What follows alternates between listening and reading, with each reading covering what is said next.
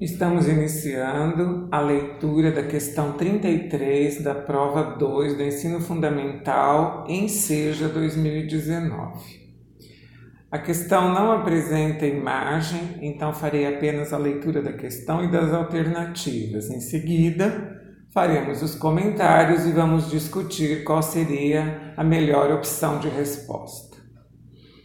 Um produto passou a ser comercializado em uma nova embalagem cuja capacidade é 0,2 litro maior do que a da embalagem anterior. Em quantos mililitros a capacidade da nova embalagem é maior do que a da embalagem anterior?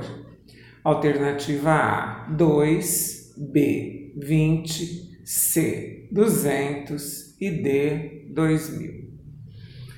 Vamos comentar o seguinte: o problema te informa que uma embalagem está com uma capacidade 0,2 litro maior e pede para que você informe esta unidade de medida de capacidade em ml, em, em mililitros.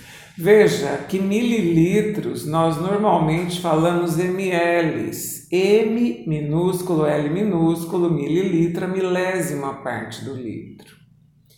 Então, se nós temos a unidade básica da medida de capacidade como a letra L, que é o litro, a primeira casa decimal após a vírgula seria a décima parte do litro, seria o decilitro, o DL.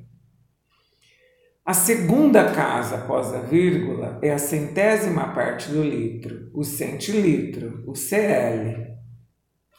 E a terceira casa após a vírgula, a milésima parte do litro, os mililitros, o ml.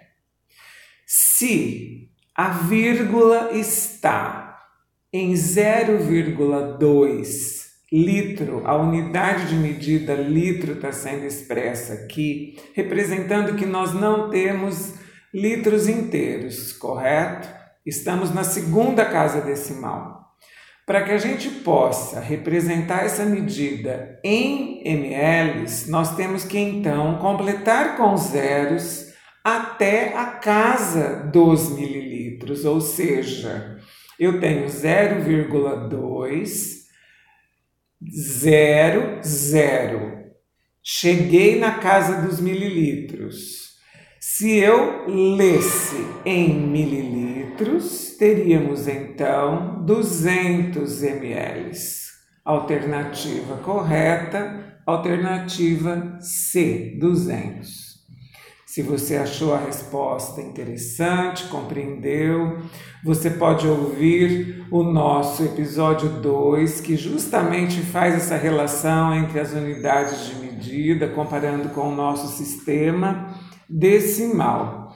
Meu nome é Luísa Maria Marques Poloni Cantarella e hoje é dia 25 de junho de 2020.